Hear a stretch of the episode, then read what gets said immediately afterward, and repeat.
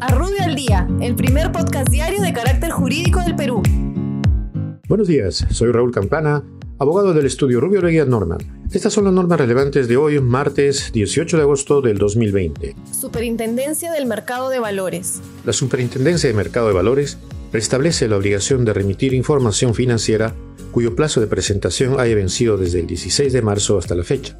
Dicha información acumulada podrá presentarse hasta el 31 de agosto del presente. Por otra parte, establece de manera excepcional el 30 de septiembre la fecha máxima para publicar en los medios la información financiera obligatoria para la celebración de las juntas generales de accionistas. Finalmente, dispone la reanudación del cómputo de plazos para el cumplimiento de cualquier requerimiento formulado de forma previa a la declaratoria del estado de emergencia. Ambiente. El Ministerio de Ambiente aprueba los índices de nocividad del contenido de azufre en los combustibles diésel para el periodo 2020-2021. Transportes y comunicaciones.